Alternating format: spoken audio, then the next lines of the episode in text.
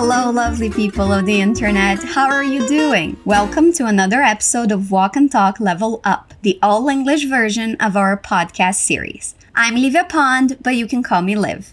I hope you're having a fantastic day, and I'm so glad you're here with me. How about we get started? You probably already know how we do things here, but let me do a quick recap. We're going to listen to a dialogue and then we're going to go over it together, working on any new structures we find. We're going to focus on pronunciation, so you should repeat everything with me, okay? You'll know it's your time to speak when you hear this sound.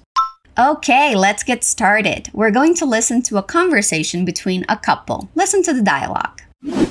What are you still doing in bed? Waiting for breakfast? What do you mean? Will you bring me some breakfast in bed, please? If I do, will you finally clean up the garage? I promise. Pinky promise? Yep, no more procrastinating. Okay then, pancakes coming right up. Okay, how was that? How much did you understand? Let's listen again. What are you still doing in bed? Waiting for breakfast? What do you mean? Will you bring me some breakfast in bed, please? If I do, will you finally clean up the garage? I promise. Pinky promise? Yep, no more procrastinating. Okay then, pancakes coming right up. Okay, so we heard a couple talking about chores, the possibility of getting breakfast in bed, and something else. How much of that conversation did you understand? 30%, maybe 50%, or 80%? Keep that number in mind, and once we're done, we can check back and see how much better you understand things. So we heard Kayla and Dan talking. Kayla starts the conversation by asking, What are you still doing in bed? Let's repeat. What are you still doing in bed? Notice the linking sounds when we ask that question. We don't say, What are you still doing in bed? We say, What are you still doing in bed? Let's repeat. What are you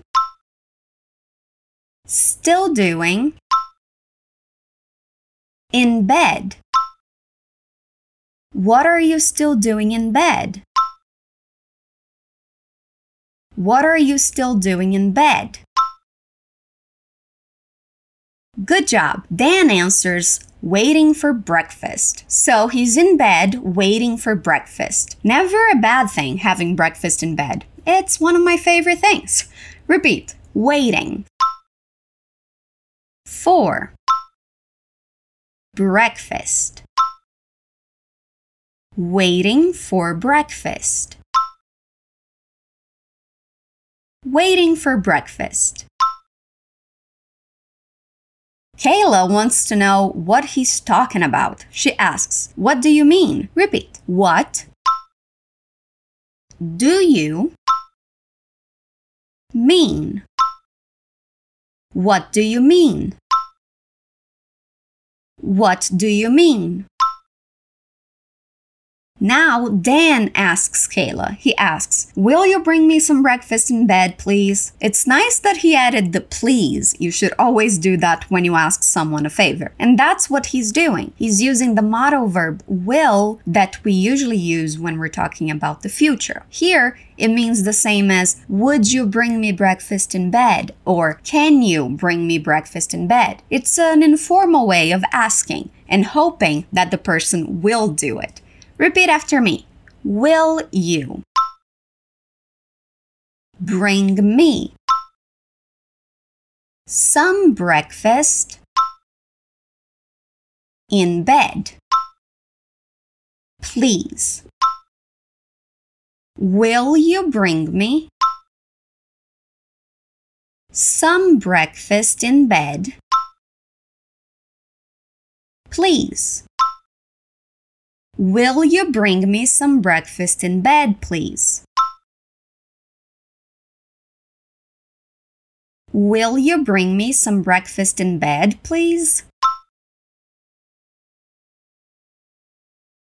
Anyone else there thinks getting breakfast in bed is the absolute best? Breakfast is my favorite meal of the day and I love being in bed, so there's no better combination for me. Kayla says, If I do, will you finally clean up the garage? So she's proposing a trade. She will get him breakfast in bed if he cleans up the garage. We have a conditional here. If I do, will you? You can see more examples of that in the PDF file you can download. Repeat after me. If I do,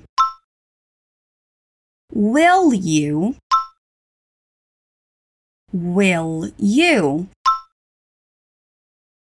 Finally, clean up the garage. Garage. If I do, will you finally clean up the garage? If I do, will you finally clean up the garage?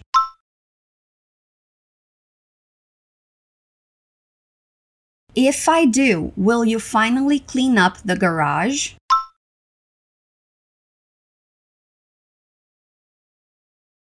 Since she's saying finally, that implies that she's been asking him to clean the garage for a while, doesn't it? Repeat one more time. If I do, will you finally clean up the garage?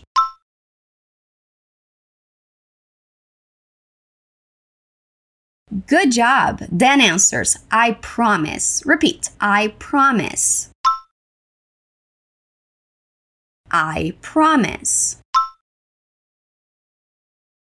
She wants to confirm that he'll do it, that it's a real promise. So she asks, Pinky promise? That's a children's game. It conveys that it's a serious promise and that if the person breaks their promise, they will break their pinky finger, the smallest finger on their hand. A little morbid, but still cute somehow. Repeat pinky.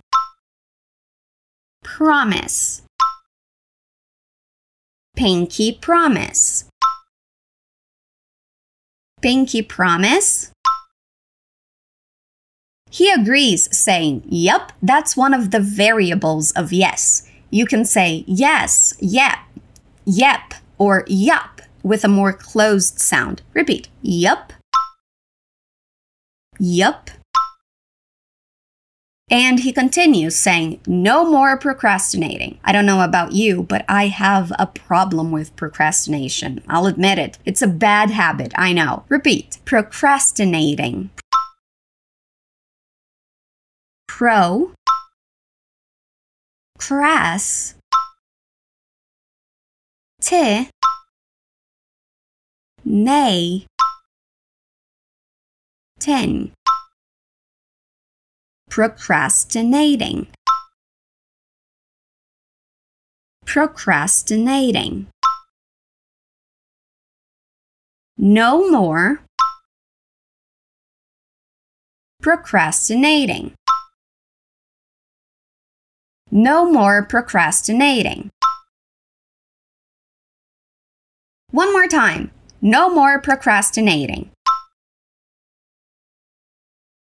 Awesome! Now we have our last line of dialogue already. Kayla agrees, saying, Okay then. Repeat. Okay then. Okay then. And then she says, pancakes coming right up. We say coming right up when we want to say that something is going to be served, be ready to eat shortly, very quickly. Repeat, coming right. Up. Coming right up. Pancakes. Coming right up. Pancakes coming right up. Pancakes coming right up One more time and then we're done. Pancakes coming right up. Okay, now let's listen to our original dialogue again. What are you still doing in bed? Waiting for breakfast? What do you mean? Will you bring me some breakfast in bed, please? If I do, will you finally clean up the garage? I promise. Pinky promise? Yep, no more procrastinating. Okay then, pancakes coming right up. Do you remember the number you assigned to how much you understood? So, how much better do you understand things this time? And how's your pronunciation? If you feel like you need to, listen to this episode again and make sure to repeat out loud every time. That ensures you are actually training your speaking skills and it's a sure way to improve your pronunciation. All right, this is where I say goodbye. Remember, there's a new episode of Walk and Talk Level Up every week and I'll be here waiting for you. Don't forget to download the PDF you can find in the description and go to fluencytv.com for more free content. I'll see you next time. Stay awesome.